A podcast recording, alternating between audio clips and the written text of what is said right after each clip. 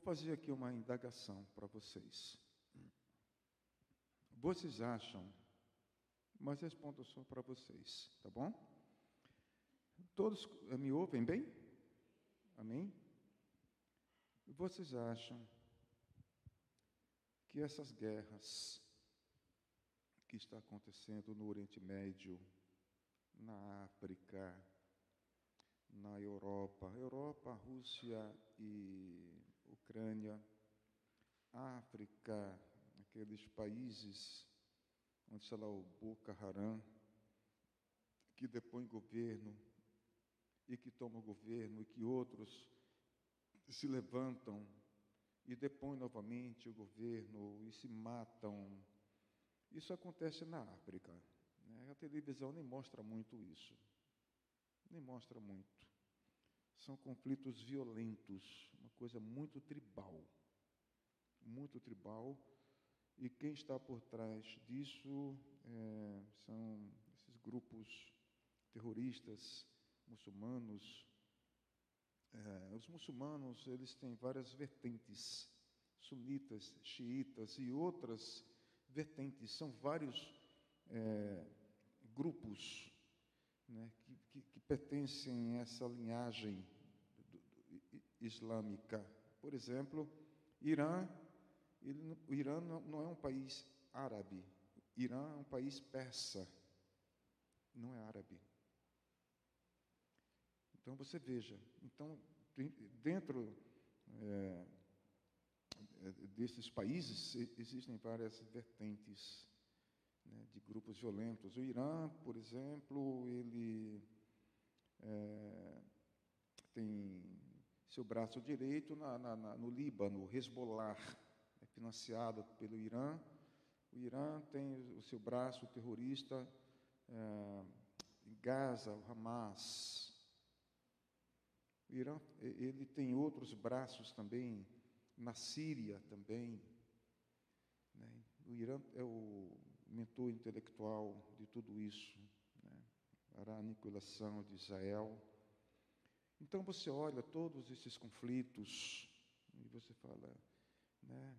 É o princípio, é o princípio das dores. Né? Mas quando você vai ler o texto e não saia do texto, fica no texto do começo ao fim. Aí você entende. Né? E não é o pastor Arial, o pastor Arial, não, é o texto, a Bíblia é quem fala. Eu apenas comunico. Vocês compreendem isso? Apenas comunico que o texto. Né? Eu costumo dizer que é, o melhor sermão para mim é o expositivo. Isso para mim é o melhor sermão, expositivo. O texto. Você entra no texto e não sai do texto. Pronto. Se você sair do texto, você vai pegar outras passagens né, que fala do texto, que fala do mesmo assunto, do mesmo assunto. Aí pronto, você entende tudo direitinho. Se você, todos vocês têm uma Bíblia em casa, Bíblia. Se você pegar a Bíblia, então, umas, algumas poucas não tem, mas a maioria tem. Se você pegar uma Bíblia, pegar o livro de Mateus. Antes do capítulo 1, antes do capítulo 1, você abre ali e você vai ver que ali tem agrupado todos os capítulos e versículos subdivididos por temas. Já fizeram isso? Se você tiver com sua Bíblia, você vai pega Mateus e antes do capítulo 1, abra ali. Que tem uma página em branco, mas tem outra que vai estar ali. Então tem essas divisões, às vezes de dois, três, quatro capítulos, estão agrupados, tratando de uma sessão. Eles chamam de sessão, primeira sessão. Eles colocam um tema: nascimento de Jesus, Aí depois pega capítulo 5 ao capítulo 8, segunda sessão. Aí tem outro tema ali também. Então você vai vendo. Se você pegar o capítulo é, 24 de Mateus, lá vai estar assim. Algumas versões está assim. O sermão profético do Monte das Oliveiras acerca do futuro reino do Senhor Jesus na sua segunda vinda. Basta assim. Se você pegar outras versões, bastar simplesmente assim, só isso, capítulo 24 e capítulo 25. Segunda vinda de Jesus, só isso. Aí está subdividido. A destruição do templo, as duas perguntas que os apóstolos fazem a Jesus, quando e que. Aí coloca assim, do cap... versículo 4 ao versículo 31, a tribulação. Vai colocando assim. Então, fica, você olhando aquilo ali, você já tem a pauta. Que Mateus capítulo 24 está falando da segunda vinda do Senhor Jesus. A segunda vinda. Não é a, a vinda invisível, onde só a igreja vai vir. Não é a, a, a vinda é, que chama é, secreta, né? onde ele vem nos ares e a igreja é arrebatada, encontra-se com ele nos ares e vai para as bodas do cordeiro. São sete anos. Né?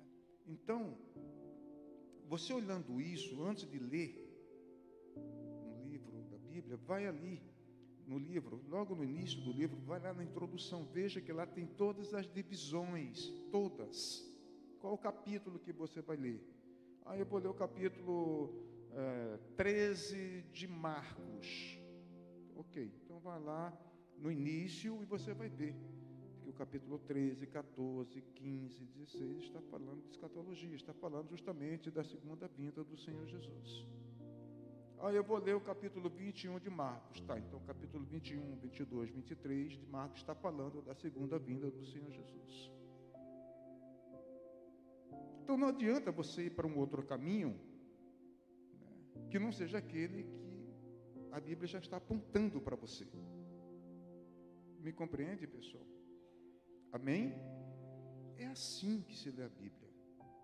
Qualquer pessoa, não precisa ter teologia, Compreende? É bom fazer teologia? É bom. Mas você fazendo isso, você entende, porque já está lá, direitinho. O que, que diz aqui o capítulo 24 de Mateus?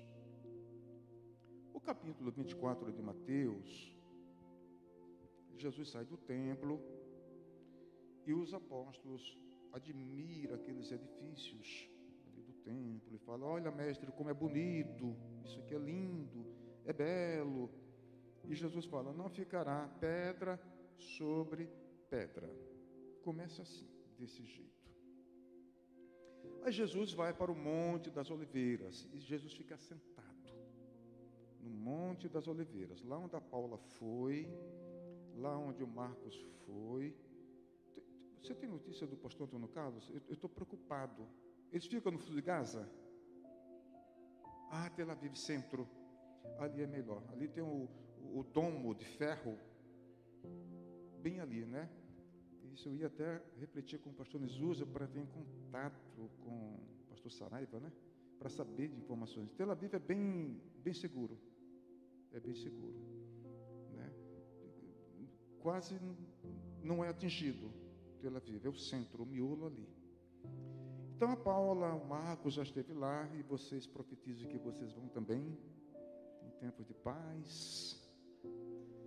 Né? Tinham vários pastores pedindo para o Lula trazê-los de volta. Olha só. Né? Caravanas e caravanas. De repente, né, era uma paz de repente foi assolada né, por grupos terroristas. Então ele está lá no Monte das Oliveiras. Jesus está lá no Monte das Oliveiras monte bem bonito, né? como se fosse aqui esse monte aqui, sabe, da Ilha Pochar, onde você sobe lá e você tem aquela visão panorâmica de Praia Grande, de, de, de Santos, sabe, você vê tudo, e Jesus está ali assentado, olhando, talvez como assim, só olhando. E os discípulos ali do lado. E Jesus ele começa a dar uma aula de escatologia, ele começa a falar do sofrimento e das perseguições. Começa a falar isso. Começa a dar aquela aula particular para os apóstolos. E vocês sabem, se não sabem, vão ficar sabendo. Esse sermão profético do Monte das Oliveiras, acerca da segunda vinda de Jesus, é o segundo maior sermão que Jesus já fez. Só perde para o sermão do livro de Apocalipse, do Evangelho de João. Só perde para esse. O Apocalipse é o maior sermão. Mateus 24 é o segundo maior sermão que o Senhor Jesus já fez. Então, um sermão que começa e você não sabe o horário que vai terminar. Olha só. Então, quando você pega o versículo 3 e você vai até o 51, onde termina o capítulo 24, é um culto. É um culto. É uma pregação só. Então, Jesus ele faz um, um, um, uma geral ele vai tratando de vários temas acerca é, desse sofrimento e perseguição né, pelos quais os judeus iriam passar, acerca do, do, do arrebatamento da igreja. Ele faz uma geral. Depois que ele faz essa geral, aí ele faz uma retrospectiva. Agora ele vem fazendo uma retrospectiva em cima desse sermão enorme que ele deu, ele vai agora pontuando para os apóstolos. Compreende isso, pessoal? Amém? Então, como é que fica? Do versículo 4 até o versículo 31, ele vai falar só da tribulação. Compreenderam isso? Só da tribulação. Do versículo 4 ao versículo 31 do capítulo 24. Está claro para vocês? Ele vai falar do quê?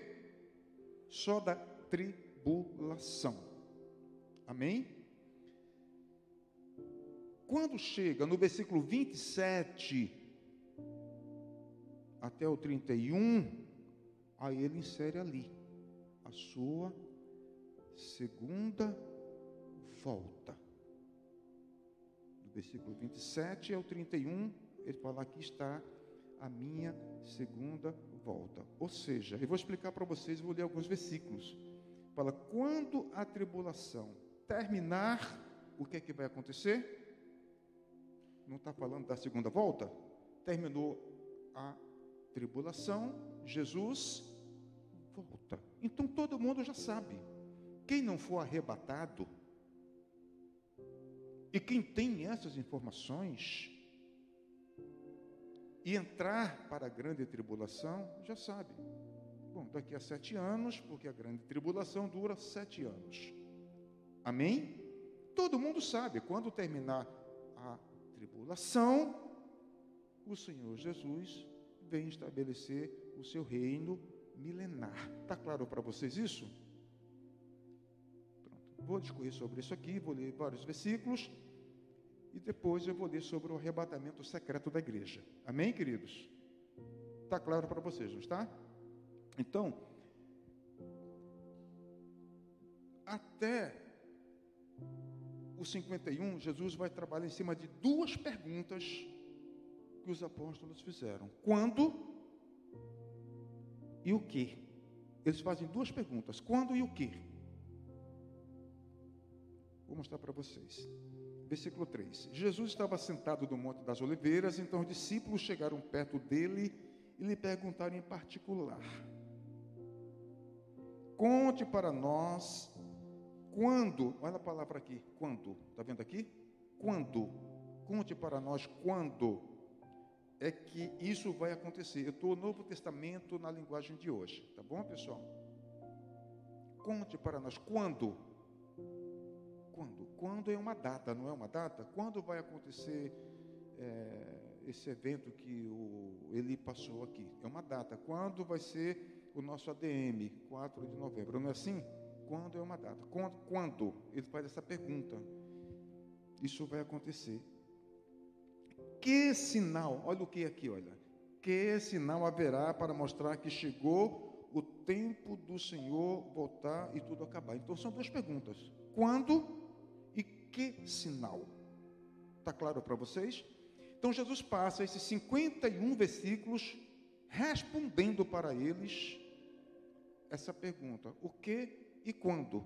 Mas no meio, vou mostrar para vocês, ele coloca uma sessão, um evento que é o arrebatamento secreto da igreja. No meio disso aqui tem isso aqui. Tá bom? Então, tudo isso que vocês estão vendo não é o princípio das dores. O princípio das dores é quando começar a tribulação. Esse é o princípio das dores. Compreende isso, pessoal? Sabe, ele está falando, é, isso aqui é uma é uma alegoria, sabe a mulher que tem as contrações, sabe? As contrações. Eu passei por essas duas experiências da minha filha Vitória e do meu filho Vito. Geralmente, minha esposa é testemunha, geralmente de madrugada, nunca foi de manhã, para me dormir a noite toda, acordar bem descansado, ir para o hospital, sempre de madrugada. Né? Então, eu lembro que da Vitória as, as contrações começou um pouquinho final de tarde. Final de tarde. E foi aquelas contrações pequenas, pequenas, aí ela ligou para o médico, era o Cid Pérez. Vocês não eram nem nascidos aqui. Né? Ninguém sabe onde era o Cid Pérez aqui. Né? Hoje é o Frei Galvão, ficava ali é, numa rua na lateral que hoje é um, não sei se é um Carrefour, era um antigo Eldorado. Hoje é um Carrefour, ali tinha um fregal, uh, hoje é fregalvão. Minha esposa entrou em contato com o médico, falou, olha, eu estou sentindo umas contrações.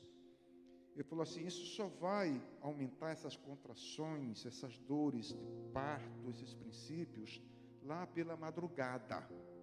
E quando for pela madrugada, você já pode ir para lá já pode ir para lá. E essas contrações, esses princípios das dores de parto começou no finalzinho do dia e foi, e foi até chegar de madrugada quando a gente foi para o Cid Pérez. Então, isso aqui é uma alegoria. Os princípios das dores é a tribulação, não é essas guerras que vocês veem Desde que o mundo é mundo, sempre teve conflito militar. É só você pegar o Google e fazer uma pesquisa. Desde que o mundo é mundo, conflitos militares sempre teve e vai continuar tendo. Só que não se compara o conflito militar que vai haver na tribulação. Nunca houve na história da humanidade algo tão terrível para aqueles que ficarem aqui e não forem arrebatados. Me compreende? Sim? Então, isso não é princípio das dores. São conflitos. São egos. Tiago, vocês já leram Tiago? De onde vêm as guerras? Tiago, é, a epístola de Tiago. As guerras vêm dos vossos corações egoístas Está lá explicado os motivos das guerras. Está lá explicado o motivo dos conflitos. Isso mostra, é Deus mostrando para o homem que o homem não tem competência, não tem capacidade né, de administrar sequer a sua própria vida. Quanto mais uma prefeitura, um Estado, um país. Guerras são brigas de egos. Tiago mostra isso. É só você ler a primeira carta. Tiago está lá falando desses conflitos. Então, não é princípio das dores. Os princípios das dores é quando a igreja for tirada. Compreende isso? Foi tirada, pronto. Começa a tribulação. que são esses versículos aqui, né, do 4 até o 31. Vou ler alguns para vocês, tá bom? De saltos, que vocês já sabem a divisão. Quando chegar no 26, né, ali, né, que está falando da tribulação, no 27 até o 31 é a segunda vinda de Jesus. Vamos lá. Vou ler alguns aqui para vocês. Então Jesus começa respondendo essa pergunta ao quê? Ao quê? Que sinais? Então ele começa a responder isso e vai. O sermão, sermão longo, lá no Monte das Oliveiras. Vou ler para vocês aqui, versículo 7, tá bom? Versículo 7, Mateus 24, 7. Uma nação vai guerrear contra outra e um país atacará o outro. Em vários lugares haverá falta de alimentos e tremores de terra. Versículo 8 também, essas coisas serão como as primeiras dores de parto. Está vendo aqui?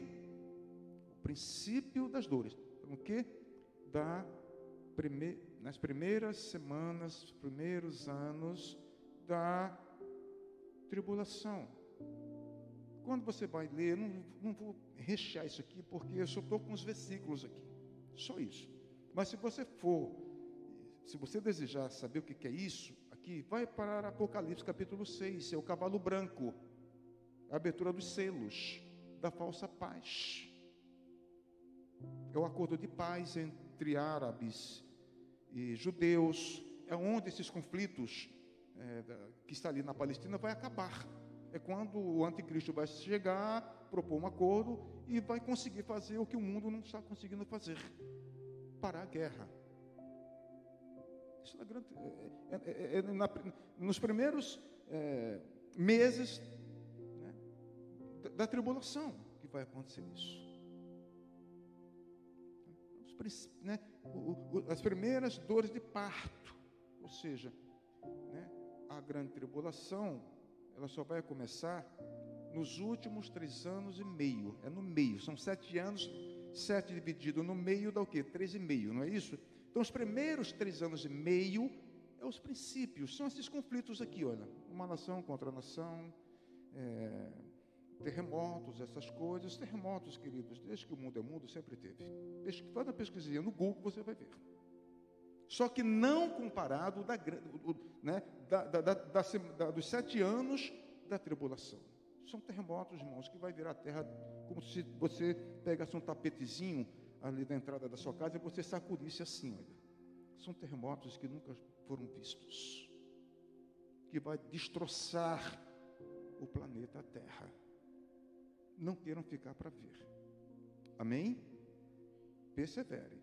Aí, versículo 9: Depois vocês serão presos entregues para serem maltratados, vocês serão mortos, todos odiarão por serem meus discípulos, meus seguidores. Isso aqui. Vai botar o número da besta ou não vai? Não, não vai, então vai morrer. Você estou entendendo isso? Estou entendendo? Eu estou simplificando para vocês. Esse tipo de perseguição. Meia, meia, meia. Botou, segue a tua vida. Não colocou, morre. Acabou. Isso é simples assim. Então, ele está falando como vai ser né, é, é, é, essa, esses sete anos de, de, de, de muito sofrimento. Aí eu vou lá para o versículo 12 a maldade vai se espalhar tanto que o amor de muitos se esfriará. Em que contexto? Tribulação. Compreende isso? Compreende isso? A gente aplica isso fora de contexto. Porque se você ler Mateus 24, está falando da segunda vinda de Jesus e da tribulação. É isso. Não tem para onde ir. Não tem que você ficar colocando coisas que não está no texto. Por que, que o amor de muitos vai se esfriar? Porque vão negar sua fé, eles não querem morrer, eles querem preservar sua vida, querem viver. Então, lembra de Pedro? Você é um deles? Não, eu não sou. Pedro. É, não, não sou. Negou três vezes quando o galo cantou. É assim, simples assim. Isso aqui. Muitos que, né, pessoas que é, aceitaram Jesus, vai ter muita evangelização, né, na hora que chegar e falar, você confessa a sua fé em Cristo, para preservar a sua vida, ele falou: Não, eu não sou cristão. Acabou, está registrado no céu. Tá bom, vai morrer. E não vai para o céu. Você negou a sua fé. É disso que Jesus está tratando. Na tribulação, ele falou: É isso que vai acontecer. Mas, Aí no versículo 15, fala de um grande sofrimento. Jesus continua: Vocês verão no lugar santo. Esse versículo 15 aqui é o meio. O meio. Né? Sete anos dividido no meio do que? Três anos e meio. Então, aquele cavalo branco de Apocalipse, capítulo 6, versículo 1 e 2, está lá um cavalo branco com seu cavaleiro. É a falsa paz. Entre árabes e judeus, tudo direitinho. Então, por três anos e meio, Israel terá paz. Ele assume o compromisso né, de proteger Israel. Ninguém mexe com Israel. Mas quando dá três anos e meio, né, dentro dessas leituras que a gente fez aqui, aí a coisa muda. Aí Jesus fala assim: olha, versículo 15, Mateus 24, 15, Novo Testamento, a linguagem de hoje. Vocês verão no lugar santo o grande terror de que falou o profeta Daniel, que o leitor entenda o que isso quer dizer. O que é isso aqui? Capítulo 9, de Daniel. Daniel 9, 27. Só colocar aqui. Só para vocês. E eu tenho que correr porque eu preciso falar muito de Israel aqui. Tá bom? Para mim depois terminar com o arrebatamento da igreja. Mas eu acho que está fácil de vocês entenderem escatologia. Sim ou não? Não é difícil, irmãos. É só seguir o que está aqui, a receita aqui, ó. Não tem mistério, irmãos. Daniel 9, 27. Eu vou ler por ali, tá bom? Esse rei fará com muitos povos um acordo que durará sete anos. Está vendo ali? Sete anos. Mas quando passar metade desse tempo, meio, três anos e meio, ele acabará com os sacrifícios de animais, das ofertas de cereais no templo. O grande terror será colocado no lugar mais alto do templo, ali ficará até, até que aquele que fez isso seja destruído conforme Deus resolveu. Ou seja, o anticristo vai assentar-se no trono do templo e falar: agora, a partir de hoje, vocês não vão mais adorar a Deus. A partir de hoje, toda adoração vai ser para mim. Quebrou o acordo. Que lugar santo é isso aqui? O lugar santo fica ali na Judéia, Jerusalém. Se você pegar uma lupa, ali na Judéia, você vai botar uma lupa, você vai ver Jerusalém. Se você aumentar essa lupa, você vai ver o Monte Moriá, onde Abraão foi adorar a Deus com Isaac. Monte Moriá, ali está o templo que foi destruído no ano 70 por um general romano chamado Tito Vespasiano. Está lá. Ali está. É ali que vai ser construído o novo templo, o terceiro templo. Eles não vão botar nada abaixo do que está ali. Nada do que está construído vai para baixo. Ariel Sharon, quando foi primeiro-ministro de Israel, ele teve um AVC e depois veio a falecer. Ariel Sharon. Ele criou um problema seríssimos porque ele entrou naquela parte muçulmana, ali onde fica a mesquita de Al-Aqsa, para fazer para ver como é que estavam os estudos das escavações das estruturas do templo. Por quê? Porque ali é onde vai ser construído o terceiro templo. Por isso o acordo vai ser assinado, porque não vai botar abaixo essa mesquita de Al-Aqsa, é do lado. Me compreende? E de, eu não vou ler porque vai ficar muito longo e eu não quero que vocês se cansem. Mas é, Jesus profetizou que tem um portão ali, né, naquela parte que foi preservada, que depois da sua morte, esse portão seria fechado. E esse portão só seria aberto. Está fechado. Ninguém entra, ninguém sai. Quando chegasse esse tempo que nós estamos estudando aqui.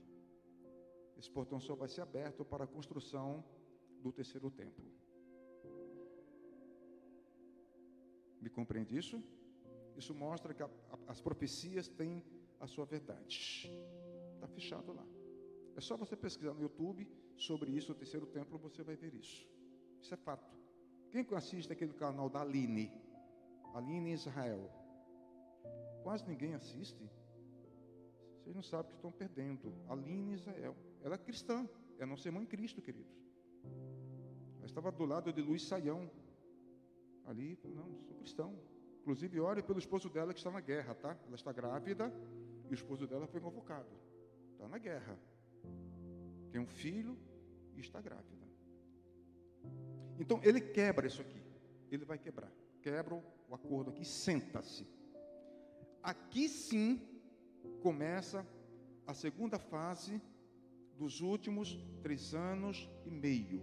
Aqui, começa aqui. Aqui é a grande tribulação, porque os primeiros três anos e meio foram a falsa paz. Então, a grande tribulação não são os sete anos, são os últimos três anos e meio. Amém, pessoal? Amém? Ok? É onde Satanás vai batizar esse essa besta, esse homem, são duas bestas. Vai, todo o poder do inferno vai vir sobre ele porque é, é uma imitação do que Deus fez com o Senhor Jesus quando o Senhor Jesus foi batizado e saiu das águas e ali você lendo ali Mateus, você fala: "Esse é o meu filho amado, a quem me compraze". Aí vem uma pomba ali é, simbolizando o Espírito Santo e Jesus é cheio do Espírito Santo. Ali foi o batismo para o, o, iniciar sua vida pública. Então, quando esse homem senta aqui nesse trono, ele é batizado. Satanás faz com esse homem igual Deus fez com o Senhor Jesus. Todo o poder do inferno está sobre a vida desse homem aqui. E o que é pior, Deus vai usar esse homem como vara para trazer juízo ao seu próprio povo. Os judeus está em todo mundo, está em todo canto. Vocês, eu vi o Luiz Saião num podcast, é, Inteligência Limitada. indico para você, tem muitas coisas boas cristãs ali. E, inclusive, Luiz Saião, ele foi consultor teológico do Russell Shedd por mais de 20 anos. Isso eu vi ele falando ele é linguista e hebraísta. E quando Russell Shedd recebeu o convite para trabalhar a NVI, nova versão internacional, no Brasil, Russell Shedd, por conta da sua agenda, não pôde, vou indicar o meu assessor teológico, que é Luiz Saião. E Luiz Saião foi quem liderou, como linguista, como hebraísta, a, a, esse projeto da nova versão internacional no Brasil. Uma das melhores versões, eu indico para vocês. Porque quem foi responsável foi nada mais, nada menos do que um consultor teológico de Russell Shelley por 20 anos. Isso por si só já basta, não basta, pessoal?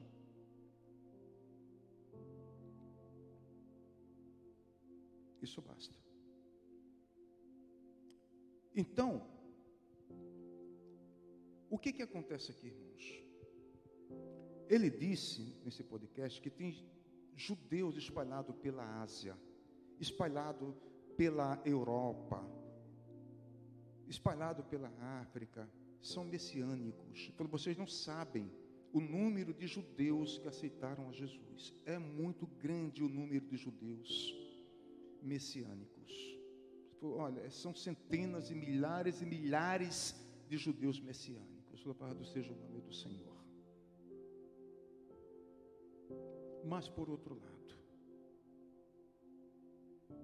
Salmo 122, 6 diz que a gente deve orar pela paz em Jerusalém, correto? Mas Paulo também fala nessa carta a Timóteo, carta apostoral, que a gente também deve orar pela, pelos reis, para que possamos ter paz. Então é o nosso dever orar por todos os países não é só por Israel, é por todos os países. Mas a gente não consegue enxergar né, os judeus como o Senhor Jesus enxerga. A gente não consegue dar nome, é, caracterizar os judeus né, como Deus caracteriza. Vou dar um exemplo para vocês. Esse povo que está lutando aqui, olha, os judeus.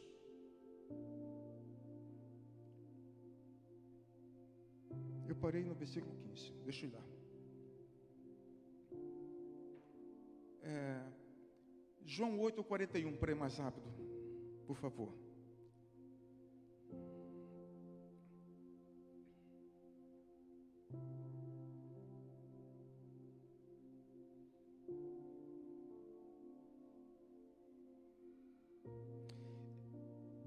Sugiro que vocês leiam todo o capítulo 8. Eu vou ler alguns versículos aqui. Amém? Aqui é um conflito dos líderes religiosos da época, eh, escribas, eh, sacerdotes, eh, fariseus, saduceus, né? Eles eram como hienas à caça do Senhor Jesus, buscando uma ocasião para acusá-lo, para destruí-lo, para matá-lo, para prendê-lo. E eles foram inimigos do Evangelho, foram perseguidores do Evangelho. Então aqui tem um diálogo, eu vou pegar do versículo 37, para você ver como é que Deus enxerga esse povo aqui. Então Jesus fala assim: Eu sei que vocês são descendentes de Abraão. Jesus está falando, porque no contexto tem um conflito aqui. Amém? E Jesus fala: Não, eu sei que vocês são filhos de Abraão. Descendência, né? Descendência de Abraão. Está falando de etnia, está falando de raça aqui. Eu sei. Porém, estão tentando me matar porque não aceitam os meus ensinamentos. Então, veja você, estavam tentando matar Jesus porque eles não aceitavam a doutrina do Senhor Jesus. Aí Jesus no 38, eu falo das coisas que o meu pai me mostrou. Jesus está falando. Meu pai Deus me mostrou, meu pai Deus me revelou. Mas vocês fazem o que aprenderam com o pai de vocês. Se vocês parassem aqui, vocês iriam entender o quê? Que pai Jesus está se referindo aqui o pai biológico, o patriarca Abraão, o Deus. Por isso é importante vocês lerem o contexto. Compreende isso? Vocês estão fazendo, vocês estão querendo me matar, vocês estão fazendo coisas que o pai de vocês está querendo que vocês façam. Aí, eles respondem: o nosso pai é Abraão. Responderam eles. Então Jesus disse: se vocês fossem de fato, olha só, de fato, é uma contestação. Se vocês fossem de fato filhos de Abraão, fariam o que Abraão fez. Aí você já começa a entender no contexto o que, é que está falando. Vocês estão fazendo o que o pai de vocês está falando para os judeus. Aqui. Aí o 40. Mas eu lhes tenho dito a verdade que ouvi de Deus, e assim mesmo vocês estão tentando me matar. Abraão nunca fez uma coisa assim. 41. Vocês estão fazendo o que o pai de vocês fez. Eles responderam: Nós não somos filhos ilegítimos. Nós temos um pai que é Deus. Aí aqui vem. Aí Jesus disse a eles: Se Deus fosse de fato o pai de vocês, então vocês me amariam pois eu vim de Deus e agora estou aqui e eu não vim por minha própria conta, mas foi Deus que me enviou. 44, aqui quem é o pai deles? 44. Está aí? 44. Vocês são filhos de quem, pessoal? Você tem coragem de falar isso para essa geração?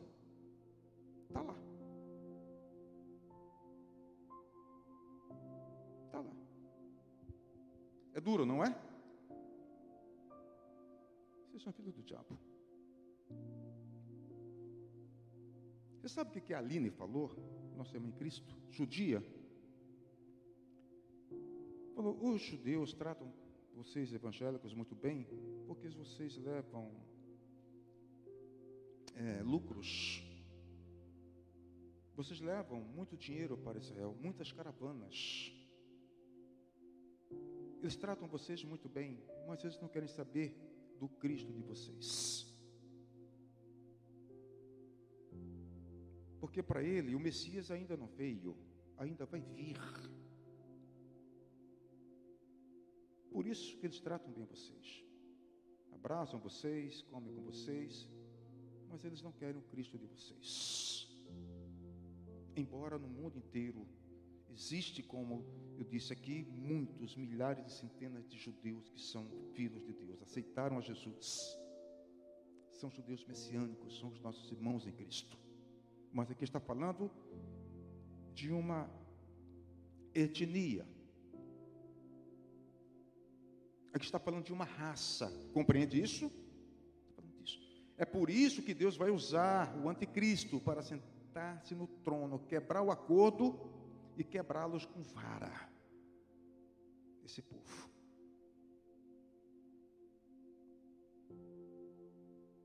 Sabe? Porque o coração desse povo é um coração muito duro. É muito duro. Já tem um livro de Martinho Lutero, já em português. Eu não lembro o nome dele. Talvez eu ali depois pesquise e descubra aí. Já está em português.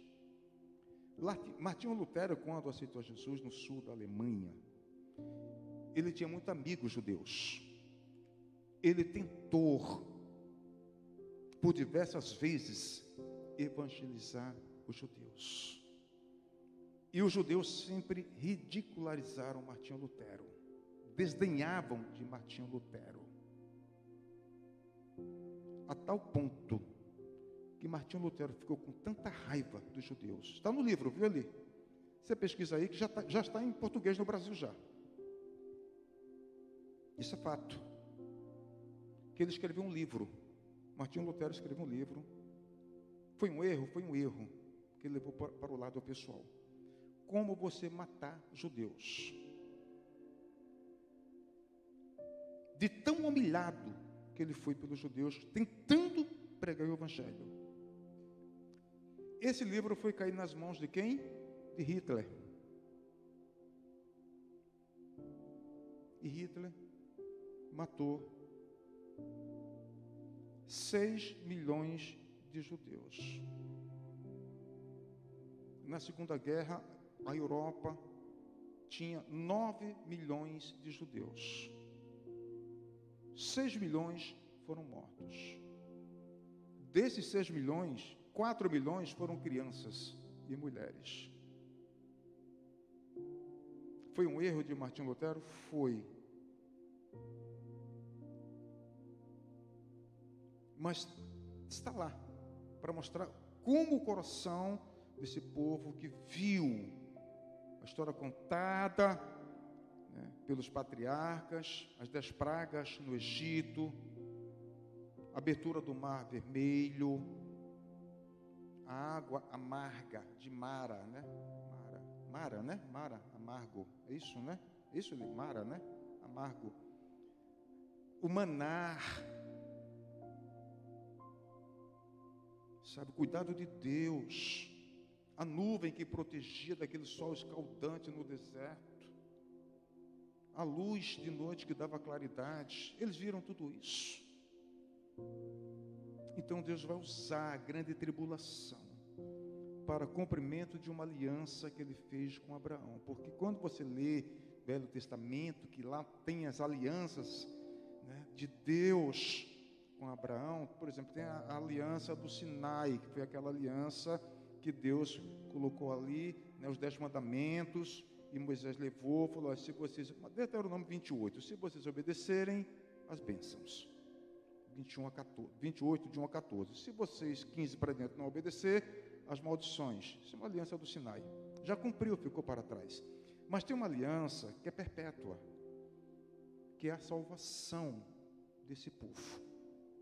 Compreende? Porque Deus ama. São rebeldes, mas Deus ama. Deus os ama, porque Deus fez essa aliança com Abraão. Então, tudo isso que está acontecendo aqui, não era para ter acontecido se eles não fossem rebeldes. Não era para eles terem sido espalhados pelo mundo se eles não fossem rebeldes. Foi a rebeldia.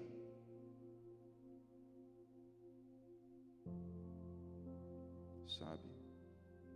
Pelos grupos dos fariseus, um grupo religioso, político, que tinha suas facções, pelos grupos dos zelotes,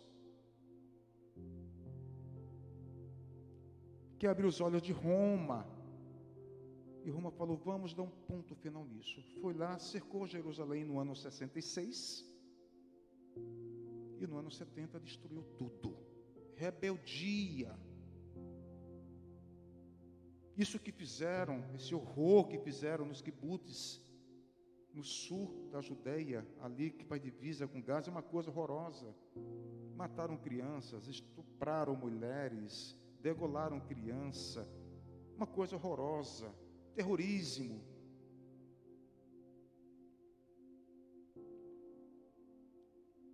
Vou ler mais um texto, Isaías 65, para vocês né, verem né, o que é que Jesus está ensinando nesse sermão profético do Monte das Oliveiras para os apóstolos. Ele está falando, vai ser assim. São sete anos né, de coisas que vocês nunca viram. Mas é assim que vai ser. Porque é um tratamento. Quando você vai para Mateus 25, ali está o julgamento de Jesus para as nações, o julgamento de Jesus para os gentios, separando as ovelhas do bode, está tudo ali. Mateus 25 é julgamento. E Mateus 24 são essas, esses eventos que vai acontecer. Então, é, é, é, Isaías 65, só mais uma coisa aqui para vocês. Isaías 65, para vocês verem como essas pessoas, esses, esses Isaías 65, o Velho Testamento, deixa eu ir aqui, 65, para vocês verem, queridos, é, talvez 5, eu acho. Aqui, olha, olha aqui, ó. Olha aqui, vou ler o versículo 1 bem rapidamente, já estou indo para para onde eu quero, que é o arrebatamento da igreja. Amém? Algumas dicas. Isaías 65, versículo 1. Está falando para eles. O Senhor disse: Eu estava pronto para atender o meu povo. Isaías 65. Mas ele não, eles não pediram a minha ajuda. O que é isso? Orgulho, não é orgulho? Se você está precisando de ajuda, você tem que pedir a quem pode te ajudar. E Deus falou: Eu estava pronto, era só pedir.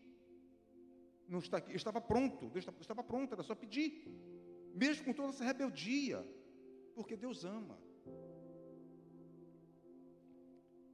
Mas eles não me procuraram. Ponto. Há um povo que não orou a mim. Eu disse, estou aqui, eu estou aqui. Há um povo. Quem é esse povo? Judeus. Não orou, não conversaram comigo, não me pediram, estava pronto, era só pedir. Era só pedir. Olha o 2. O dia inteiro eu abri os braços. O paizão aqui, olha. O paizão, Deus, está falando para esse povo aqui, ó. Que Jesus falou que é filho do diabo. Vocês querem me matar. Porque Deus dá nome, não dá nome? Deus não esconde embaixo do tapete, não, Ele dá nome. Deus não oculta pecado, nem meu, nem seu, nem ninguém. Pecou, vai ser revelado. Não é assim? Deus é justo. Não, misericórdia, ai de mim falar dessa. Você não pode falar de um judeu, sabe? Mas de uma etnia, é exatamente isso. Olha só. Dois, o dia inteiro eu abri os braços, pronto para receber um povo rebelde. Olha, rebelde, aqui, ó, rebelde. Um povo que anda no caminho do mal. Aqui, olha rebelde, mau, seguindo sempre os seus próprios caprichos. Está aqui, orgulho, orgulho, orgulho. Cinco, essa gente vive me provocando abertamente, eles oferecem sacrifícios em jardins sagrados, cabala. Judeus esotéricos, judeus pai de santo, aqui na Bahia está cheio de pai de santo. Judeus. Sabe? Mais da metade, mais da metade dos judeus que estão lá, é, sabe, não, não, não são. É, como é que chama? Eles não seguem o judaísmo, né? Eles não seguem. São ateus, são qualquer outra coisa. Isso aqui, ó. Aí, ó, eles vão aos cemitérios. O que é isso aqui? Quem trabalha com essa questão de cemitérios? Necromancia, é isso? É isso? Consulta aos mortos? Está aqui, olha. Então Deus dá nome. Esse povo que está lá. Que vai ser tratado na grande tribulação, quando o anticristo quebrar o acordo e Deus vai usar ele como vara. Digo, agora vocês vão se converter. -se. Ah, vai. Mas vão apanhar três anos e meio. Até prostrar-se de joelho. Para reconhecer aquele que vai descer quando a grande tribulação acabar, se joelhar, encurralado no Monte das Oliveiras, cheio de nações árabes do mundo árabe, islâmicas, muçulmanas, para pisar como se pisa uva, e eles não têm para onde ir, porque está só. Nem os Estados Unidos, nem a França, nem a Inglaterra, não vai poder fazer nada. Eles serão varridos. Irmãos, Israel está cercado pelo sul e pelo norte. pelo sul, pelo Hamas, pelo norte, pelo Líbano, pela Síria, foguetes descendo de todos os lados. Esses foguetes que saem dali é, do sul, lançado pelo Hamas na faixa de Gaza, e que atinge algumas cidades, inclusive ali no centro, né? E as pessoas se questionam, mas por que, que o, o domo de ferro não conseguiu né, bloquear? Eu assisti esses podcasts, é porque o domo de ferro está virado para o norte, onde vem um ataque, pode vir um ataque iminente do Irã, via Hezbollah. E esse domo de ferro, né, que é, é uma bateria de, de, de, mísseis que disparam centenas e que conseguem no ar destruir todas aquelas centenas de mísseis, é, mísseis guiados, são mísseis inteligentes que são apontados para cair com exatidão no lugar. Ele, ele está para lá. Por quê? Porque 300 mil soldados estão no sul. E poucos soldados estão no norte. Então Israel hoje está cercado. Se o Irã entrar é um conflito regional. Né? A Síria já mandou vários mísseis atingindo bases americanas que estão ali, sabe, estabelecidas na, nas periferias da Síria. Israel, os Estados Unidos, é, bombardeou várias bases do Irã que estava estabelecida ali na Síria. Hoje Israel está cercado, mas ele ainda tem argumento, porque ele tem, as maior, tem a maior potência do planeta, que ainda, por assim dizer, tem voz. Estados Unidos está com porta-avião que tem 90 aviões. Chegou mais outro, né? Só um, é o que está lá? 200 aviões? É, é que eu tinha tido a informação que eram 90 aviões, né? É é, é, é, é, protegido por um submarino nuclear e várias corvetas. Então está ali. É um recado para o Irã. Se você entrar, você será varrido daqui. Mas na grande tribulação, eles vão estar de joelhos no pé do Monte das Oliveiras para ser destruído. Como o sermão está falando da segunda vinda de Jesus, terminou os sete anos, ele vem e todo olho verá. Aí Jesus vai botar Zacarias, capítulo 14, vai botar os seus pés no Monte das Oliveiras. Zacarias, capítulo 14, é só ler. Amém? O monte vai se fender, o monte vai se abrir.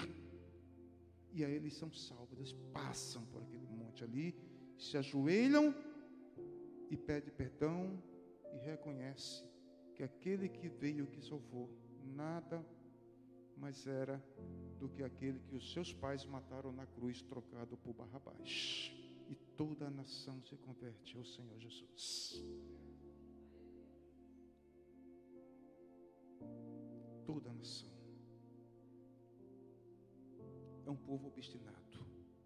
É um povo orgulhoso. Como Deus está falando aqui Isaías 65. Orgulho. Judeus são orgulhosos.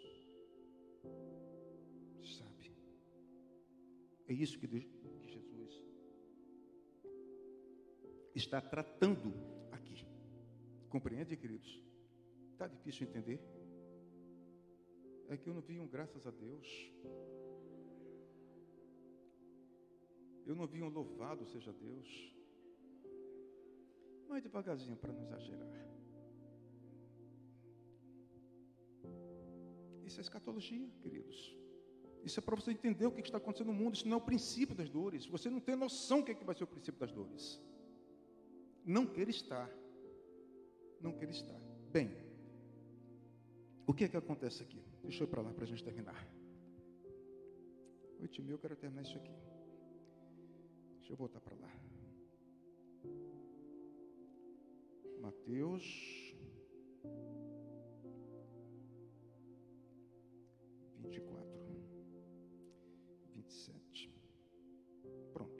vou pular para o 27, tá bom? Porque até o 26 está falando da tribulação. No 27 até o 31 está falando da segunda vinda. Ou seja, todo mundo sabe agora, para não ser muito redundante. Terminou a grande tribulação, Jesus vem. Isso todo mundo sabe. Está aqui. Isso Jesus, isso Jesus também sabe. Tanto que ele está, como o profeta aqui, falando. Isso que vai acontecer. Aqui, 27 até o 31. Vou, vou ler de uma vez só. Porque assim como o relâmpago risca o céu do nascente até o poente, assim será a vinda do Filho do Homem. Final da grande tribulação, acabou.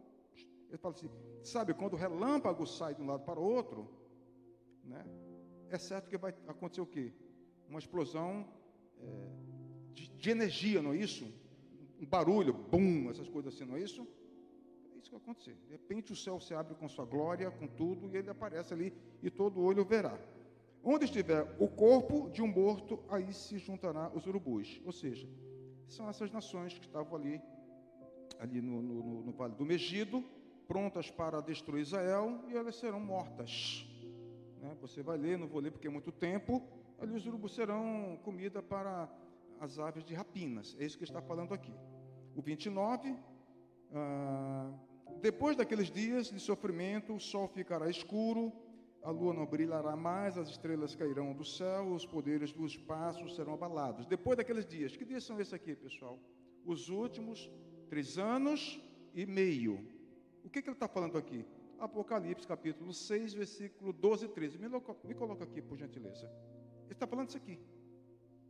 Falou de Daniel, capítulo 9, que está falando de Apocalipse, capítulo 6, 12 e 13. É, por, por gentileza. Apocalipse, que está falando aqui, ó depois daqueles dias, os últimos três anos e meio. Então, ele está dando uma aula de escatologia para os apóstolos, ainda respondendo a pergunta: que sinais? Compreende? Que sinais? Isso aqui são sinais da minha segunda vinda. Olha lá. Em seguida, viu o cordeiro, ah, viu o cordeiro quebrar o sexto selo, houve um violento terremoto. O sol se tornou negro como uma roupa de luto. A lua ficou toda vermelha como seca. Você consegue se ver num ambiente desse? Olha para a faixa de Gaza, de Gaza, 24 horas no escuro à noite. Perceberam isso? Viram isso na televisão? Não tem celular, não tem comunicação, não tem remédio, os médicos morreram, os hospitais estão destruídos, não tem água, não tem comida, não tem nada. É terrível? É, mas não se compara a esse evento. Não queira ficar. Está ali, ó. 13. As estrelas cairão do céu. Isso é fato. Como os figos verdes caem da figueira. Está vendo aqui? Alegoria. Sabe quando o figo cai, pum, e se espatifa? Assim serão as estrelas. Né? Serão sacudidas por um vento muito forte. É isso que Jesus está falando aqui. Quando esses sinais estiverem acontecendo, vocês já sabem que a minha vinda, a segunda vinda, não é invisível, a segunda vinda, onde todo olho verá, é certo que vai acontecer. Sabe, peço a Deus todos os dias, né, todos os dias, que me dê força, que me dê coragem, que me dê ânimo para continuar. Não posso parar. Não posso desistir. O ativismo é muito grande. O cansaço toma conta. Né? Uma responsabilidade que Deus me deu de cuidar de uma filha autista. Que às vezes a gente dorme, desculpe a redundância, às vezes não dormimos. Domingo passado, quem estava aqui, não retornamos porque Deus usou a vida da Fabi, da Cris, como sempre, e falou: Pastor, fica no culto, é, assista o culto que a gente cuida disso aqui. Mas nós já sabíamos que seria assim, mas a gente agiu a fé. Vamos. Se Deus quiser que a gente assista o culto todo, a gente assiste. Se não quiser, a gente assiste até a metade ou, ou volta para casa, mas vamos para o culto. E Deus nos honrou. Sabe? Porque aqui está o meu alimento. Sabe? Aqui está o abraço me senti abraçado por todos vocês, em especial pela Fabi, pela Cris. Fica tranquilo, né? Fomos para casa.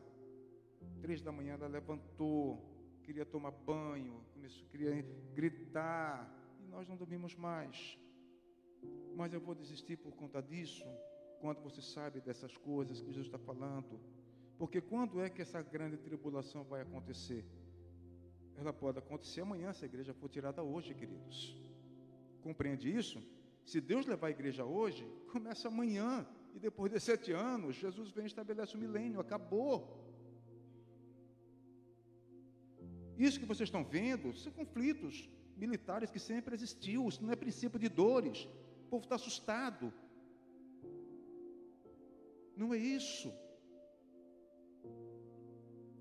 Tá? O 30, então o sinal do Filho do Homem aparecerá no céu, todos os povos da terra chorarão e verão o Filho do Homem descendo nas nuvens com poder e grande glória. A cidade santa, sabe, está descendo, ela vai pairar aqui, sabe, nos ares, e o mundo inteiro vai ver essa cidade santa, e eu vou estar lá com meu corpo glorificado você vai estar lá nesse corpo glorificado. Nós vamos estar lá em Jerusalém, onde está hoje esse conflito. Nós vamos estar reinando, subindo e descendo, sabe, assessorando o Senhor Jesus, fazendo o que os anjos fazem hoje, subindo e descendo, assessorando, sabe, o reino dos céus. Mas na grande tribulação, quando acabar, Jesus vem, a igreja desce, fica aqui, as pessoas vão olhar e não vão poder ter acesso porque ele é só corpo glorificado, é a noiva do cordeiro que vai estar lá. É um privilégio, é um tratamento que nunca se viu na história, então a gente faz esse papel. Jesus assentado literalmente naquele trono onde Satanás usurpou a casa do Senhor. Ele vai pegar esse homem e vai jogar no lago de fogo, e ali Jesus se assenta para reinar por mil anos de paz.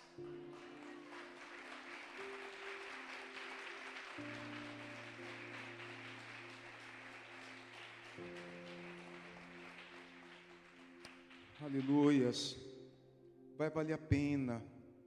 Aquela administração que o pastor Nisuzi trouxe na quinta-feira, encerramento da campanha, vai valer a pena. Sim, vai valer a pena. A gente pode cantar já já isso aqui. Está cansativo para vocês esse assunto, pessoal? Né? Então, versículo 31 termina aqui o assunto da grande tribulação, do 27 ao 31, da segunda vinda de Cristo. Então, no versículo 31, a grande trombeta tocará, e ele mandará os seus anjos para os quatro cantos da terra, e os anjos reunirão os escolhidos de Deus de um lado do mundo até o outro. Quem olha aqui pensa que é a igreja, mas a igreja aqui não existia, queridos. Existia embriões, eram os apóstolos que estavam ali. A igreja, ela aparece em Atos 2, quando Jesus sobe ao céu. Sabe? Pentecostes, o Espírito Santo de Deus desce. E ali tinha 120 pessoas no templo que foram cheias do Espírito Santo de Deus. A primeira pregação de Pedro foi, foram 3 mil almas. A igreja nasce em Atos 2. Ela aparece em Atos 2. A igreja não está aqui. Aqui está falando dos convertidos, das pessoas que foram salvas na grande tribulação. Vai ter muita evangelização, o evangelho do reino. Esse evangelho do reino não é o evangelho da graça. Paulo prega o evangelho da graça. O evangelho de Jesus, Mateus, Marcos, Lucas, é o evangelho do reino. O reino de Deus, ele será pregado em todo canto, é na grande tribulação. Então tem lá as duas testemunhas, tem lá o, é, é, é, 12 mil de cada tribo, dá 144, é isso, Marcos? 12 vezes 12, 144. É os 144 mil, que é 12 mil de cada tribo. Essas tribos, aos nossos olhos humanos, desapareceram, mas essas tribos estão guardadas por Deus no mundo inteiro. Eles serão, sabe, servos do Deus Altíssimo que vai evangelizar os judeus, que vai evangelizar os povos. Vai ser tanta gente convertendo que não vai muitos mártires que vai falar, não, eu aceitei esse Deus, esse Deus é o Deus da minha salvação, quer me matar, me mata, eu não abri piscar de olho, eu já estou na glória com Ele, vai ter mártires, vai ter tudo, então Jesus falou, quando eu descer, eu vou juntar dos quatro cantos, ou seja, norte, sul, leste e oeste, eu vou juntar os salvos, para quê? Para entrar no milênio, então, no milênio vai ter corpos naturais, que são essas pessoas. No milênio vai ter corpos é, é, glorificados, que é esse corpo de Jesus, que nós vamos ter, igual de Jesus. Vamos entrar numa parede dessa, sair, sabe? São corpos espirituais. Então, o milênio vai ter essa, é, esse conjunto né, de, de, de, pessoas naturais, os que sobreviveram a esse tormento da grande tribulação, são corpos naturais, são judeus são gentios, pessoas de todos os lados, junto com a igreja do Senhor Jesus gloriosa. Eu fecho os meus olhos, fico imaginando essa mansão celestial aqui nos ares que ilumina o mundo inteiro. Sabe, meu Deus, aquilo que Paulo fala, aquilo que o olho não viu, aquilo que não subiu ao coração humano, aquilo que não foi revelado, é o que Deus tem reservado para a igreja de Cristo, para você. Para você. Isso pode ser daqui a sete anos, se Deus levar a igreja hoje.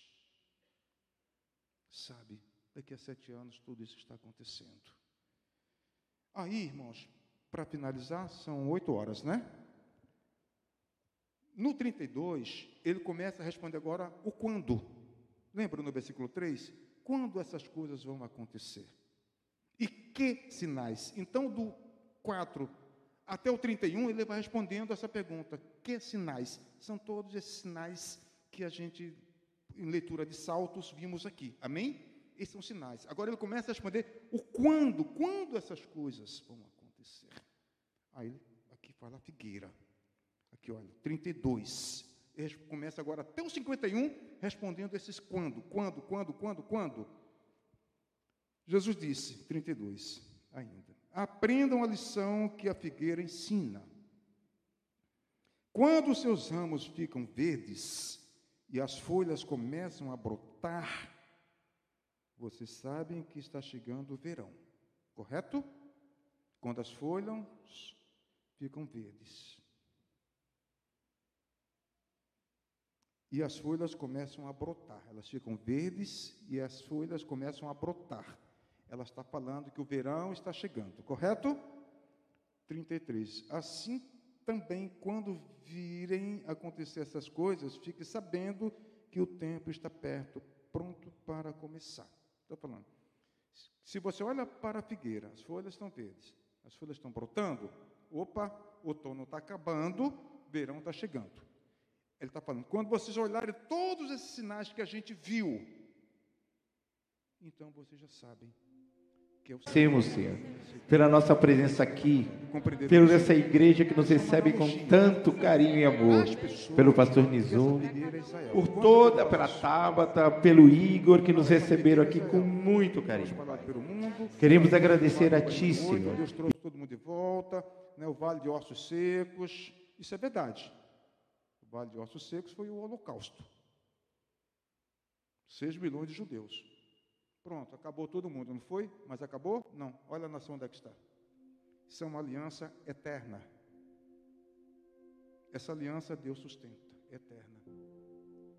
Seus filhos serão como Maria do mar, rebeldes, orgulhosos, mas eu os amo por amor a Abraão, por amor a Isaac e por amor a Jacó. Eu os amo. São alianças perpétuas. Essa figueira aqui, queridos, não é Israel. Porque isso aqui é um culto, é uma pregação. Mateus só coloca a figueira. Mas Lucas vai acrescentar outras árvores. É o mesmo sermão.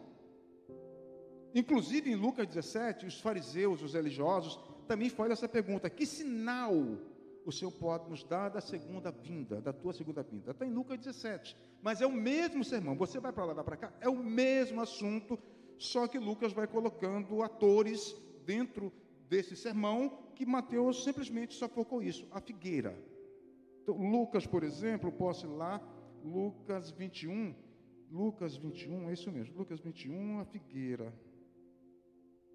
Lucas 21, deixa eu ver aqui se é o 29. Deve ser. É.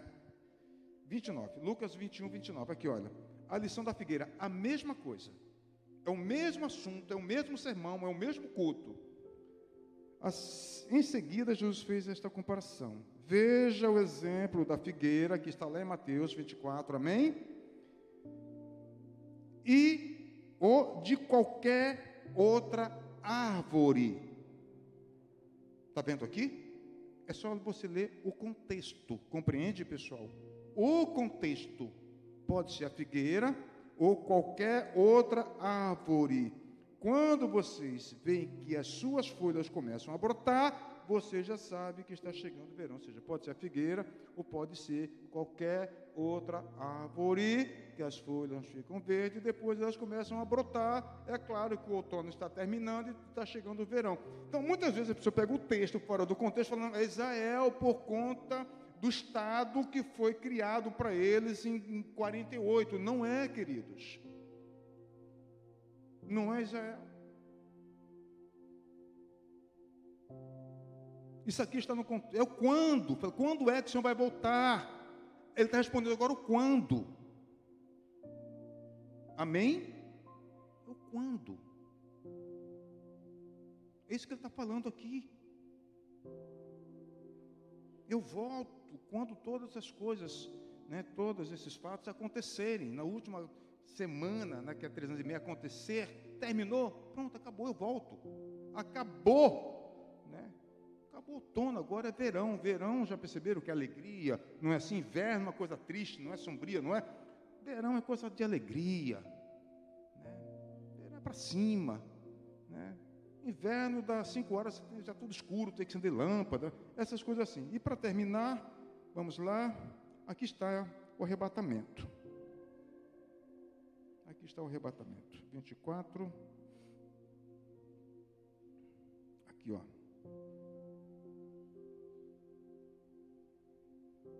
36. Aqui está o arrebatamento. Aqui ele entra, ele traz agora essa informação dentro desse discurso. Aqui está o arrebatamento.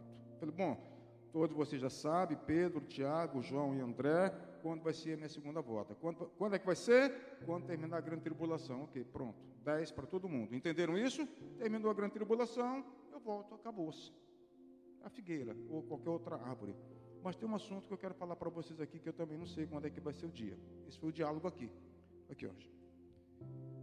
20, 36. Jesus continua dizendo: Mas ninguém sabe nem o dia, nem a hora em que tudo isso vai acontecer. Então, para trás, ele vem falando assim: naqueles dias, naqueles dias, naqueles dias, naqueles dias. Mas quando chega aqui, ele fala: Mas, naquele dia, plural. Dia.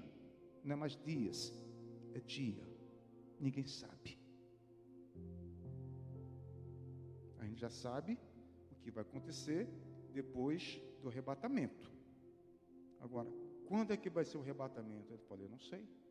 Mas, mestre, se o senhor sabe, né, o senhor está falando para a gente que vai voltar né, no término da grande tribulação, como é que o senhor não sabe o dia que a igreja vai ser arrebatada? Eu não sei. Nem os anjos sabem. Está aqui. Esse é que é o problema. Mas somente o Pai. Isso aqui é o arrebatamento. Ele insere dentro desse, desse, dessa pregação de culto aqui. A vinda do Filho do Homem será aquilo que aconteceu no tempo de Noé. Aí aqui está uma coisa: pois antes do dilúvio comiam, bebiam, os homens e as mulheres casavam, e até o dia em que Noé entrou na arca. Porém, 39 não sabia o que estava acontecendo. Ou seja, Noé entrou na arca e essa sociedade não sabia o que estava acontecendo até que veio o dilúvio. Na verdade, o que Jesus está falando aqui é que a gente não percebe. A gente pensa, não, porque pelo que está acontecendo, vai de mal a pior. Não é assim? Não é isso? Mas o Jesus está falando o contrário aqui. Falando, vai ser como na, na geração de Noé. Era uma normalidade. Era uma, sabe, uma paz muito relativa. As pessoas viviam as suas vidas normais, trabalhando, sabe, as famílias casando seus filhos, as pessoas bebendo, comendo, tinham suas vidas normais. Uma certa calmaria. Isso aqui. Vai ser como diz Noé. Por que, que eu sei? Porque Noé entrou na arca e ninguém percebeu o que estava para acontecer. Não foi isso que a gente leu aqui? Sim ou não? Ele entrou. Noé sabia que enquanto ele não terminasse a arca, o juízo de Deus não viria. Isso Noé sabia. 120 anos. Ele sabia, enquanto não terminar, Deus não vai mandar esse dilúvio. Mas quando eu terminar, esse dilúvio vai vir. Terminou, pronto, Senhor. Entra tu, tua família, entra todo mundo, bota os animais aqui para dentro. E a sociedade vivendo, sabe, uma paz relativa, uma certa normalidade. Ninguém percebeu nada, porque estava tudo tranquilo, tudo bem. É aí que vai acontecer o arrebatamento. Está aqui a dica aqui, ó. Aqui está a dica. Se você for para Lucas 21, ele vai acrescentar é, o sobrinho de Abraão, que eu me confundo, não sei se é Ló ou Jó. Sobrinho de Abraão, quem é? Ló. Ló. Irmãos, eu sempre me confundo. Eu não sei quem é quem. Eu não sei. É Ló, não é isso? Lucas 21 é, um, é o mesmo discurso, só que Lucas acrescenta, também vai ser como foi nos dias de quem? Ló. Eita. Ló. O que, que aconteceu? Os anjos chegaram lá, ele não sabia que eram anjos, falou: aqui é muito perigoso, a noite aqui é muita promiscuidade. Sabe? É muito perigoso repose na minha casa. Aí amanhã você segue em viagem. Ele não sabia que, eles, que aqueles anjos eram os responsáveis por trazer o juízo de Deus. Uma certa normalidade. Compreende isso, pessoal? Lucas 21, Jesus fala. Ele também foi com, sabe, Noé, como Ló, tudo tranquilo. Não vai ser o que todo mundo pensa. Esse caos que a gente vê aqui, ali, acolá, isso é normal. Sempre aconteceu, para não ser muito redundante. Tranquilidade, e o que, que aconteceu? Vendo aqueles homens né, querendo estuprar aqueles anjos. E Ló fala: Não, pelo amor de Deus, são meus convidados, aqui estão minhas filhas, por favor. Não, mas nós não gostamos de mulheres, queremos eles. Ali tinha senhores, ali tinham jovens, queremos esses homens bonitos, saradão. Anjos, meu irmão, pele de bebê. Cabelo de bebê, já viu o cabelo de bebê como é que é? Brilha, meu irmão pele rosada. Aí os anjos vieram, cegaram ele, está lá, Gênesis lá, cegaram. Falou: olha, é o seguinte, somos anjos. O nosso Senhor está conversando com seu amigo lá, Abraão. Estão vindo para cá, já já chega. É só dar ordem, o fogo com enxofre vai cair. Normalidade. Pega a tua mulher, pega as tuas filhas, pega o namorado, os teus genros, é exatamente o que está lá.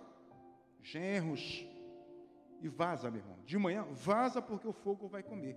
Era tudo uma normalidade. E aí onde muitos vão ser pegos de calça curta. A trombeta vai tocar e vão ficar, porque não são vigilantes, não são perseverantes.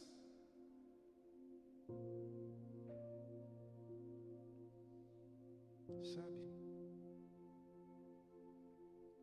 Os, os genros não quiseram ir, está lá, está lá. Não quiseram ir, não, nós não vamos, isso é bobagem, isso é fake news. Como vai ter fogo do céu? Nós não vamos. Ok. Pega a tua mulher, tuas filhas, a mulher no meio do caminho, não, eu também não vou. Isso é fake news. Você já sabe o resultado, né? Porque a ordem era, vai e não olha para trás. Ela não resistiu, deixar aqueles salões de beleza, os shoppings de Sodoma e Gomorra, aquelas roupas de grifes, as joias, ou de repente ela saiu correndo, corre, porque o texto diz que o anjo pegou Jó pela mão, saiu levando, sai porque o juízo está vindo. Talvez não pegou as bijuterias, não sei, coisas assim. Ela olhou para trás, ai meu Deus, estátua de sal. É o que Jesus está nos comunicando aqui. Uma certa normalidade. Não vai ser nesse contexto aqui da grande tribulação, dos princípios, das dores. Não vai ser.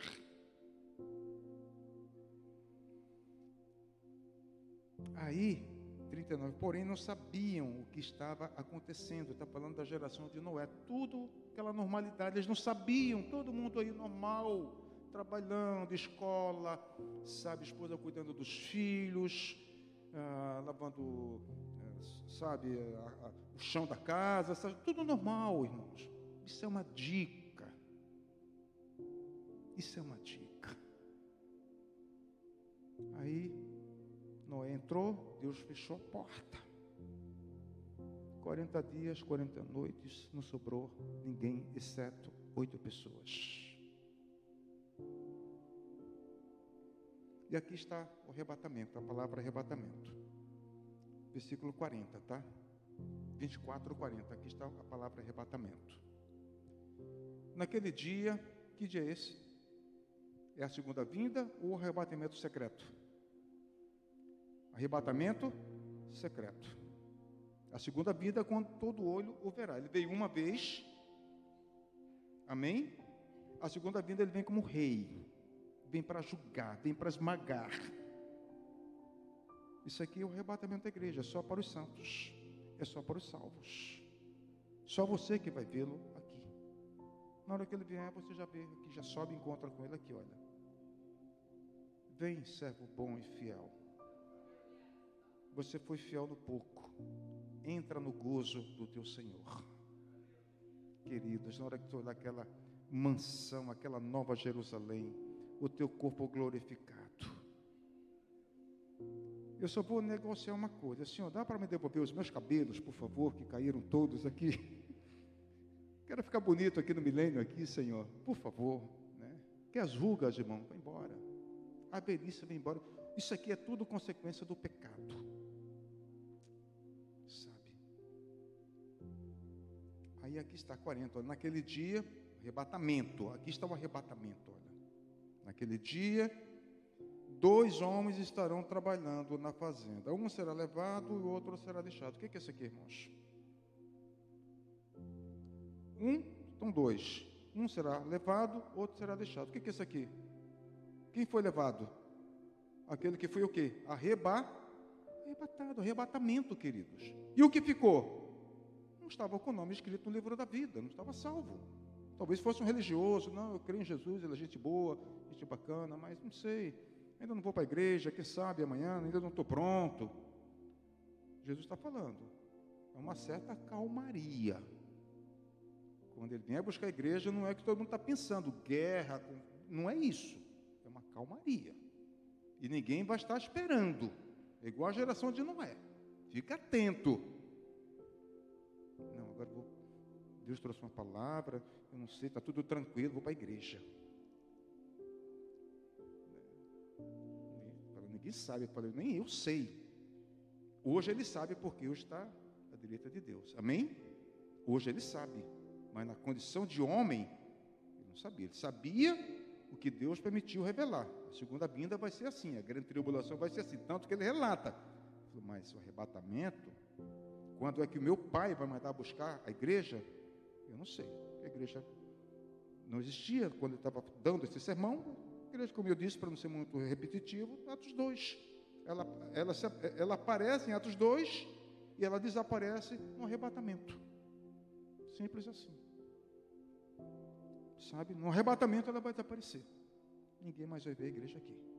Nem eu, nem você, em nome de Jesus, ninguém aqui vai ficar. E aqui vai, queridos. Duas mulheres estarão no moinho moendo.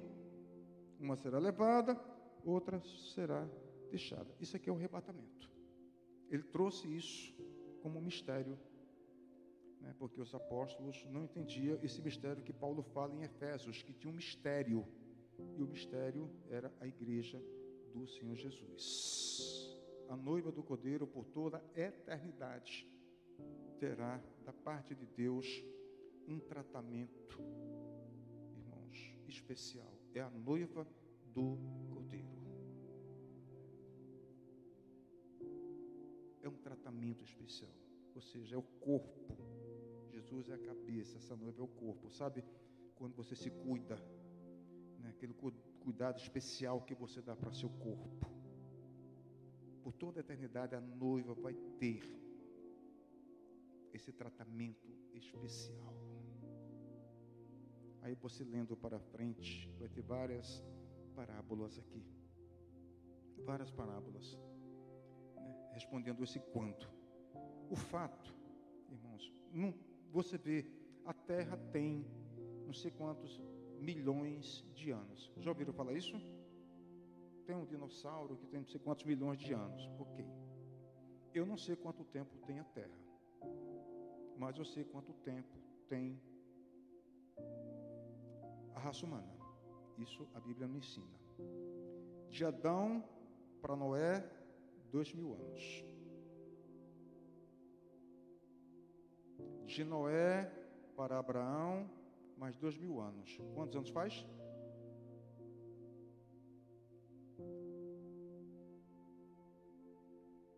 De Abraão para Jesus, quantos anos? De Noé, de, perdão, de Adão, Adão para Noé, dois mil anos. De Noé para Abraão, mais dois mil anos são quatro. Não é isso? Para Abraão, não é isso? De Abraão para Jesus, seis, seis mil anos, correto? Correto? Seis mil anos. Seis mil anos. De Jesus para cá, né? mais é, dois mil anos, não é isso? Não é isso, pessoal? É? Jesus para cá dá dois mil anos? Dá? Não. É mil, mil, mil anos por aí, não é isso?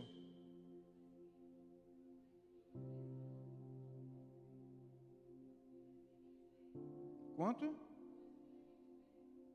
2023. Então dá 6 mil anos e 23 anos, é isso? É isso? Bom, o que, que eu quero dizer aqui? Deus não criou o mundo em seis dias e descansou no sétimo? O sétimo não é o sabático? Sim. Sim ou não? No sexto dia ele criou o homem e no sétimo ele descansou. Então, se de Adão para cá dá seis mil anos, eu estou aqui, não está na Bíblia o que eu estou falando, mas o que eu vou falar em números está. Pedro fala que mil dias é como é, mil anos é como um dia.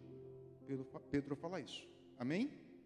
Mil anos é como um dia. E um dia como mil anos. Um trocadilho, né? Então, se Deus construiu tudo em seis dias, e no sétimo ele descansou, e se de Adão para cá faz seis mil anos e alguns anozinhos, Estou só aqui colocando em alegoria, amém? Então, de lá para cá são seis dias para Deus. Se mil anos é como um dia, então seis mil anos para Deus é como se fosse o quê? Seis dias, correto? E o sabático? O sabático é o milênio, não é o descanso. Estão entendendo isso? O sabático é o milênio, mil anos de paz, onde Satanás será amarrado. E as pessoas vão experimentar o que o início da civilização experimentou. A pessoa vivia 800 anos, 900 anos, 700 anos. Vão ter esse privilégio dentro do milênio. O que, que eu quero dizer com isso? Que esse sabático, como Jesus disse, olha, eu, eu não sei. Mas vai acontecer. Aí eu termino assim. Dá para perceber, literalmente, quando uma folha está verde, sabe, outono, não dá para perceber que ela está verde? Não dá? As árvores, você percebe? Na minha rua tem várias árvores. Eu começo a perceber quando essas folhas começam a ficar verdes. Agora, o que não dá para perceber é o momento que elas vão brotar. Porque quando elas brotam, que avisa que o verão está chegando. Compreende isso? Então, dá para perceber pelo que a gente viu, né, pelo que Jesus está falando, o momento de calmaria, que essas folhas, estou falando alegoricamente, está verde. Mas vocês não sabem que hora essas folhas vai brotar. Vocês não sabem. Estão entendendo isso? As folhas eu acho que nós concordamos, as folhas estão verdes. Não é? Mas que hora ela vai brotar? Nós não sabemos. O que eu sei é o que Jesus falou. Se você continuar, no final ele fala: vigiem, porque vocês não sabem a hora em que o seu Senhor vai voltar. Vigiem. pessoal do louvor?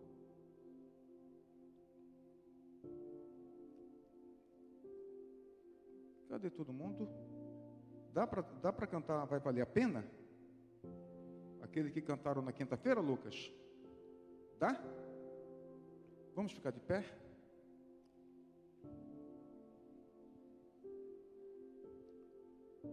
Queridos,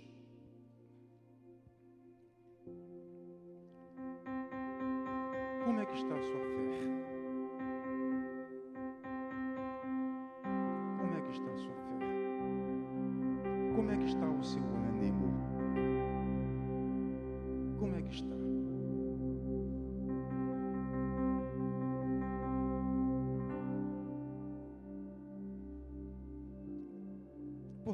Paulo fala lá em 1 Tessalonicenses, capítulo 5, enquanto eles estão aqui, isso aqui. 1 Tessalonicenses 5.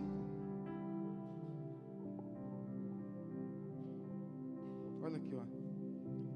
1 Tessalonicenses 5, 3. Quando as pessoas começarem a dizer. 1 Tessalonicenses capítulo 5, 3. Olha, quando as pessoas começarem a dizer, tudo está calmo e seguro. Olha aqui tudo está calmo e seguro. Então é que de repente a destruição cairá sobre elas. Arrebatamento. Está vendo aqui? Quando tudo, as pessoas começam a falar, tudo está calmo, tudo está seguro, tudo está bem. Uma relativa calmaria. É aí que a igreja é tirada. E começa a grande tribulação.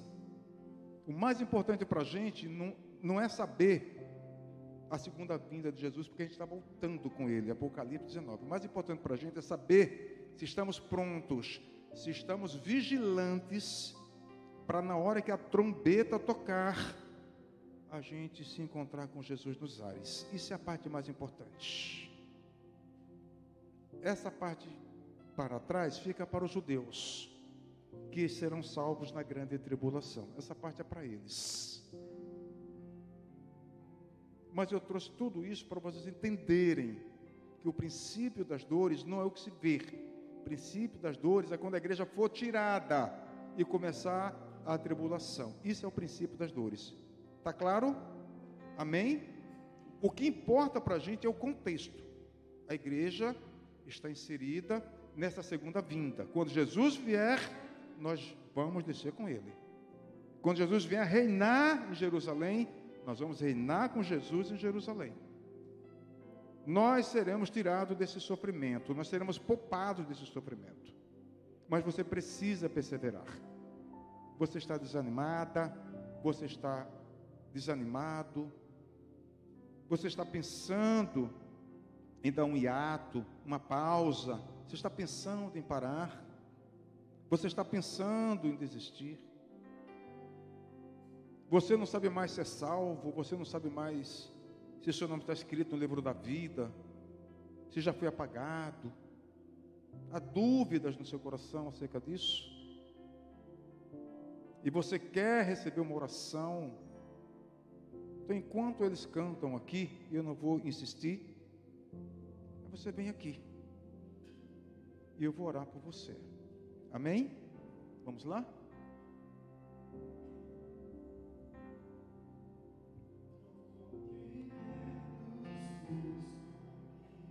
thank